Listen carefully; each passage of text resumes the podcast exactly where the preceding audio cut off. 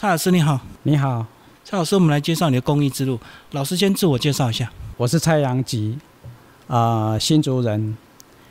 四十五年次。我从事木雕工作，嗯，这样子算下，从十三岁做到现在，工作年资已经有五十四年。老师先把你的美术美学教育先讲一下，你怎么学习的？我对木雕的认识哈，因为因为我从小我们家就是做木雕啊，但是我们家做的木雕跟我现在做的木雕不一样。我我们家以前从我有记忆开始，我们家所做的木雕，它是因为那个时候是有一个一个环境的背景啊，就是台湾刚经济起飞的的那个阶段啊，那时候呃，省主席谢东闵他有一个政策，就是客厅即是工厂，所以那个时候几乎家家户户都都有从事手工业的工作。那我爸爸是那个时候他有开了一个小型工厂，也就是也是做木雕的，做木工、木雕都有。啊，他所生产的是属西洋棋、西洋棋盘、珠宝盒这一类的的工艺品。那这些工艺品主要的销售还是以美国为主，所以，所以我从小我就知道我们家家里头就是做这样子工艺的一个一个小型工厂，所以它是比较算机械制作，对不对？半机械生产。那主要还是还是大部分还是有一些手工需要去做的。像我国小只要一下课的时候回来，我就要帮忙家里做一些后置啊，比如说磨砂纸啊，这些做一些做一些那个不是师傅做的的工作。那这些工作基本上，因为小孩子做这种工作蛮累的，手哎手很痛，啊也很不喜欢，所以我我从小我就对木雕我就蛮有排斥，呃非常不喜欢啊。但是因为我们家就是做这种西洋棋的生产嘛，哈，这种这种量产式的、产业式的这种木雕，那我知道我我们我们自己的背景就是说，诶，我国小毕业以后一定会被留在家里工作。啊，果然我就是被留在家里，就是国小毕业以后就留在家里。啊，因为我一直对木雕也是不是很喜欢，所以我一直跟我爸爸讲说，哦，我我不想做做这个东西，如果可以的话，我想出去当个学徒，学什么都好。那时候的心态就是能离家就好，做什么都无所谓。那时候的心态是这样子。啊，因为我我常常跟我爸爸这样子讲，啊，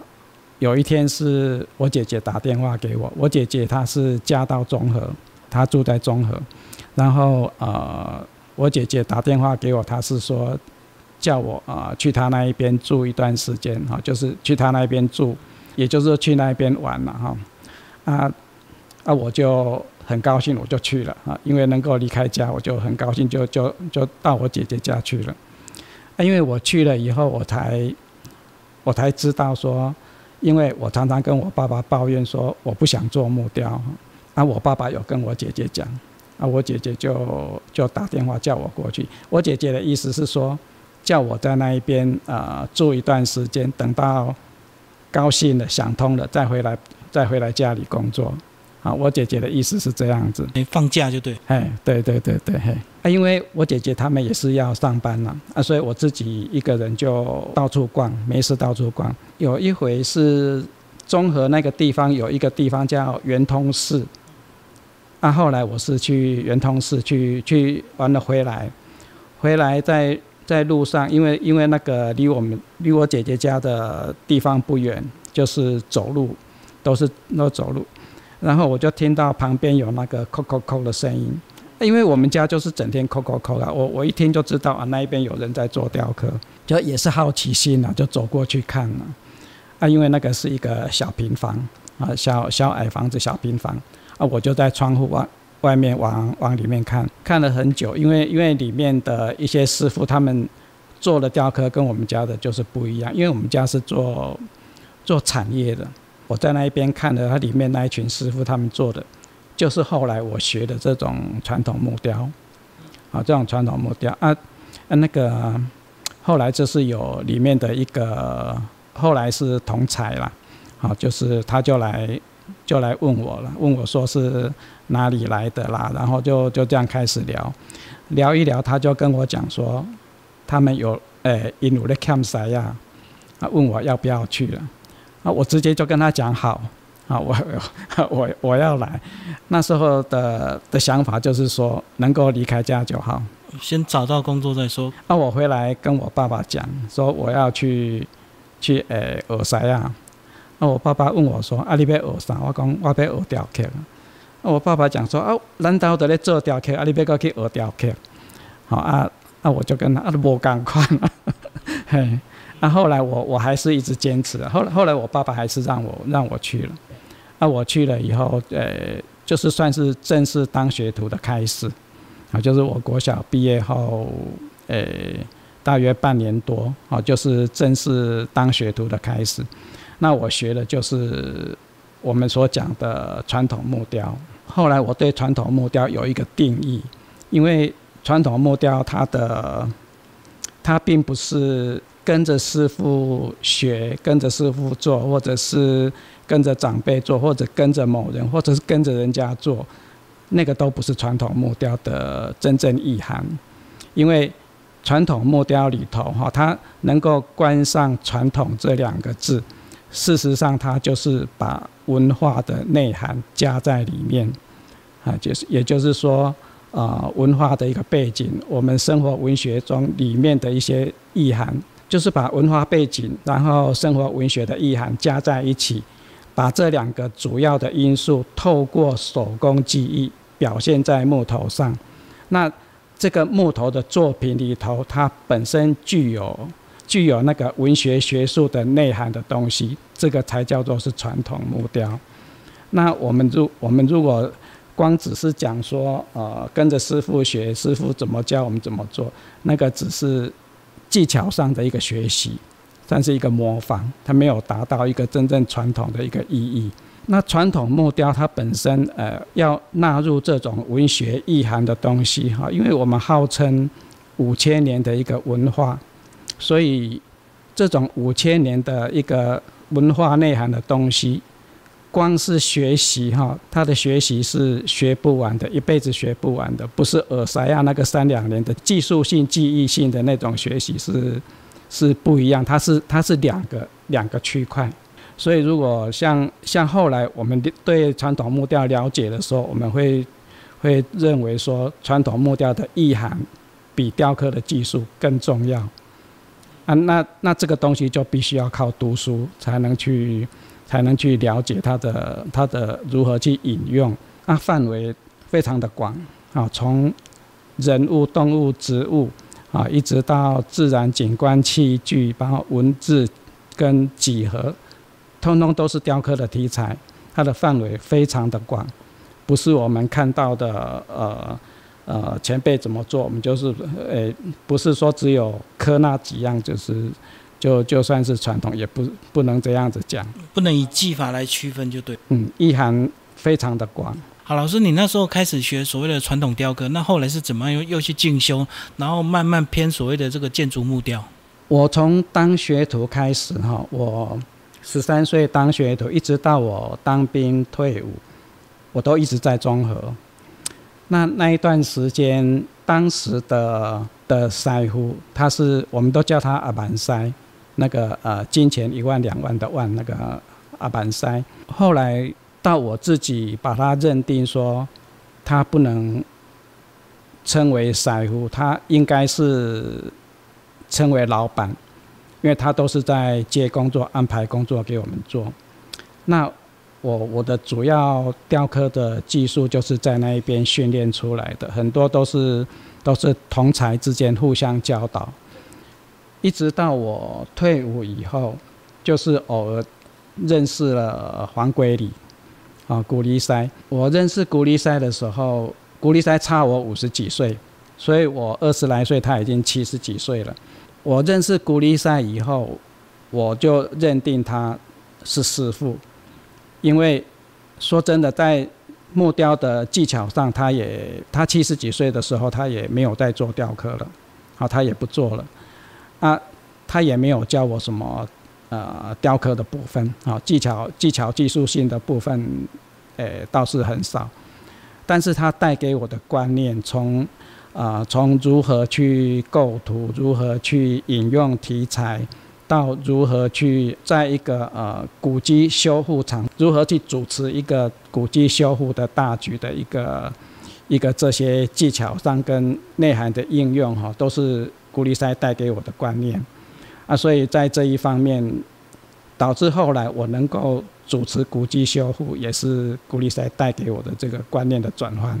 所以这个是才是最重要的。我们讲过去的古迹修复跟我们现在它在木材上的运用有没有差别啊？过去用的木头跟现在用的是不是差很多？差别不大。古迹修复它有分大木作跟小木作，因为我们讲建筑了哈，建筑它有分大木作跟小木作。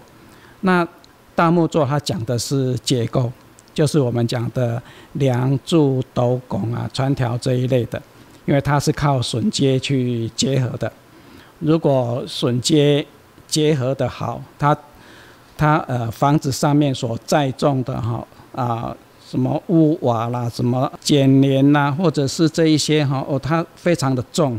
好，所以这个靠靠这些啊榫接去把它架设起来哈，它对整个房子的安全性重非常的重要，所以基本上这些是属结构，结构它不做雕刻。因为雕刻它就没有力量了，好，它不能雕刻，它只最多只是做彩绘，啊，靠榫接来结合，啊，那另外一个区块就是属小木作，啊，刚刚那个是大木作，这是小木作，小木作简单的讲，它就是装饰，那用木头做装饰，也就是在讲建筑雕刻的部分。那雕刻就是架设在结构上，啊，所以这种雕刻的雕刻有有它很很独特的一个构图的方式，啊，因为我们知道传统建筑它都是左右对称的一个格局，啊，左右对称的格局，我们知道写春联哈有上下联，上联一定会呼应下联。哦，这是一定的。传统木雕里头，哈，它架设上去的位置，哈，它也是因为建筑本身就是左右对称的。当它架设上去的这些这些相对等的位置，它所用的题材跟雕刻的内容也一样，跟那个呃写春联一样，就是要有相呼应的题材。好，就是不能说呃随便就是刻了就放上去了，这是不对的。啊，比如说我们呃在在呃书本上有有看到了，比如说呃示爱何进咏梅啊，好西之爱鹅啊，耶明爱菊啊，还有一个周敦颐的爱爱莲说嘛哈，这只是一个比喻啦。那示爱，那还有还有四聘啊，四聘比如就是尧聘舜，商汤聘伊尹，文王聘太公。还有三顾茅庐、刘备聘孔明，好，这就是我们讲的四聘，这些都是传统典故的意义。那如果把它应用在建筑上的话，应用在建筑上的话，这一边的雕刻题材是是四聘的题材，那这一边的话呼应也是要用四聘的题材去呼应，好，不能说随便刻了就装上去，这是不懂的人才会这样子做，因为它就是刚刚我所讲的，它就是跟写春联的一样。啊，它就是有一个呼应性的题材。那如果这一边是呃文王聘聘太公，那这一边就是呃三顾茅庐啊，那这就是一个呼应性的题材。那如果说啊这一边是呃是渔樵，那这一边就是做耕读，它就是一个一个呼应性的一个题材。要能够懂得这样的题材，能够去主持这样的一个图稿安排的一个。一个架设方式啊，图稿的制作，这个就不是说靠做雕刻就会，这个就要读书，要去学，要去了解它的那个文学意涵。这个东西哈，就是它的东西就会比我们纯粹做雕刻的的技巧性的一个应用更多，花的时间就要更长，去去学这一些东西。我自己在工作这样子做了这么长以来，呃，加上古力赛给我的一些观念，我后来能够能够这样子做哈，我我长时间做下来，我对我自己能够去理解，能够去制作，能够去去主持这样的一个古迹修复，我对我自己是蛮有自信的。但是毕竟怎么讲，都是属工匠。因为工匠，后来我就是觉得说，我应该自己再去读书进修，然后有机会把我自己的所有的认知把它转换成论文，啊，就这样。因为古力赛他也常常在讲“假噶老，尔噶老”，啊，所以这样的观念一直这样子在带给我，这样子一直有有往上、往上、往往自己。往自己后来进修的这个方向在走。后来我的自己的论文，也就是写台湾传统建筑的凿华的的这一部分，啊，这一部分，哎，其实这一部分就是传统木雕，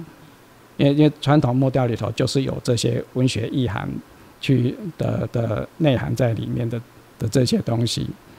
听老师这样讲，一路顺遂。还算不错啦，还算可以。依照目前这一部分的的人，并不多，很少。专精这个领域的这一部分的人不多。如果以一般做木雕的话，能够做出一个作品，可能时间在学不会很长。可是当你投入到传统建筑这一部分，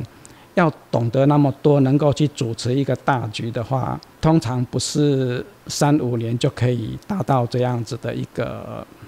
呃，这样的能力。那基本上，我我们在讲一个成熟的匠师，基本上基本上都要数十年以上才能够达到这样的条件去去主持去主持这样的一个修复工作。就是读书，它还是需要一定的时间累积啊。对。它没有办法速成，不像技法可以很快学会，对不对？嗯，对，对，对，对，在传统木雕里头，它也不是说只有只有刚刚我讲的那一些东西，它还有包含到一些口诀的学习，啊，还有一些那个功法。那我们在讲那个口诀哈，因为口诀这种东西，因为我我刚开始接触这种东西的时候。因为很多人在讲那个口诀，我们会联想到那个武侠小说的的那个武侠口诀，武功秘籍这样。嘿嘿嘿嘿，其实雕刻它就是有口诀的，比如说呃，人物有人物的口诀，动物有动物的口诀，植物也有植物的口诀。好，比如说呃人物啊，我就大概讲一个比喻了哈。乌龟洞去食松，好，乌龟洞去食松。乌龟洞去假松哈，它只是一个口语，但是如果我们把它应用到木雕来的时候，乌龟堂的意思就是说，唐朝它是国家没有那么富裕，但是民间是很富裕的，所以乌龟洞哈，它在做唐朝的人物的时候，哎，人物都会比较饱满、圆满，比较胖一点，衣服也比较华丽。因为有钱的关系嘛，哈，比较比较华丽，啊，啊那个呃，无论是做衣服啦，做建筑了，做做那个呃雕刻上的建筑的那个的那个装饰，反正反正所有所有的它在在那个呃细部细部的那个装饰上都会做的特别呃特别细腻啊，特别特别呃讲究那个华丽的感觉。因为乌龟洞嘛哈，民间民间有钱，所以那个呃很多那个很多那个呃唐朝的故事哈，都会比较偏向那个风花雪月的那个故故事形态。啊，去甲松哈，去甲松他是他是呃国家有钱，但是百姓比较穷，啊，所以在做宋朝的人物的时候，就会比较呃比较消瘦一点。衣服也比较朴素，就就他的他的那个特色了哈，也就也就没有说像唐朝那个，就是尽量要表现那个华丽跟圆润的那个感觉，就做人物的口诀就对。对，啊，这样的一句这样的一句话哈，我我们我们如果了解它的意涵的时候，我们在做做唐朝人物，在做宋朝人物的时候，它就是一个指引。啊，口诀它本身就是一个指引。好啊，这个呃，这其实这口诀很多啦。好，我们只是一个一个呃代表性的一个比喻。好啊，在在讲那个呃植物的方面哈。植物的，比如说呃，芭蕉头、荷花露、梅花草，一个诶金龟地，它就是有这样的一个一个口语。那这个口语哈，就是比如说啊，荷花露，荷灰荷灰哈，它是水生植物，鹭鸶也是算是水鸟，好啊，所以水鸟配水生植物，它是它是合理的。梅花草就是就是梅花喜鹊了哈。梅花喜鹊，梅花配喜鹊，哈，它就是梅配鹊，它本身就是喜上眉梢嘛，配喜鹊，啊，所以它本身都有一个它搭配的一个合理的那个构图方式。这种口诀如果念熟了以后，哈，什么东西配什么，不是保证说都不会错，啊，也不是说保证通通都对，至少它是没有争议的题材，好，它形成了以后就是不会有争议。好，所以所以这种口诀的应用就是一种指引的方式啦。除了花跟鸟之外，哈，还有一种叫做四脚花鸟，细咖回叫。好，四只脚，然后再加上花跟鸟。细咖的是动物嘛，花就是植物，啊，鸟是是是飞禽，啊，然后就是有动物、飞禽跟植物，这三种是不同的元素。好，这三种不同的元素，但是这三种不同的元素，在我们在构图的时候，另外的搭配还是要用四角花鸟去去搭配，因为我们就是题材要相呼应。好，比如说呃，三王图它里面的内容就是牡丹、麒麟、凤。啊，为什么会叫做三王图？因为牡丹是花王，凤是鸟王，麒麟是兽王。好，所以牡丹、麒麟、凤，啊，它就符合了一禽一兽跟一花卉。好，牡丹、麒麟、凤，它就符合了一禽一兽一花卉。另外，如果是呃三狮品联，好，三狮品联来来对三王图，那三狮品联就是呃狮子，还有鹭鸶，还有那个呃莲花。因为三狮的话，不是鹭鸶两只，就是狮子两只。啊，然后露丝一只这样子，反正配起来就是三丝。这个三丝哈，因为因为那个露丝的丝跟狮子的狮，它是一个谐音，所以它两个音是谐音应用。啊，如果是露丝的话哈，因为露丝本来就是配合花，所以是三丝品联。那它这个东西的引用是从那个古代的官制里头延伸出来的。啊，那个三狮品联就是从古代的官制里头延伸出来的。我们知道，我们现在的那个宪法是五权宪法。那清朝以前啊，都是一个三司的体制。司就是公司的司，它就是代表机关。啊，这个司就代表机关。那这个司，它它就跟陆司的司跟狮子的狮，它是也是谐音，啊，也是谐音。啊，为什么会三司？因为因为那个呃，清朝以前，包括目前的国外，很多都是采三司的制度，好，这是三个主要机关互相制衡。清朝以前都是，只有我们现在的中华民国五权宪法之外，其他都大部分很多都是三司。那它的意涵就是说，这三司的的管理人员呐，哈，也就是说。也就是说，这些官员嘛，如果品德清廉，像莲花一样，莲莲花就代表清廉嘛。这三司的官员如果清廉，国家就自然强盛。它是一种国训的以谈意义，啊，所以很多那个呃传统的东西都是从这些文学的一些里头引申出来的，啊，所以。要去做这种传统木雕，要去了解这些的时候，就必须要对这些去去去研究一下，要不然会没办法找到那个题材，没办法去应对那个题材。好，所以在这一部分的学习，可能就会比纯粹学雕刻的时间花的更多。嘿，好，谢谢蔡老师。谢谢。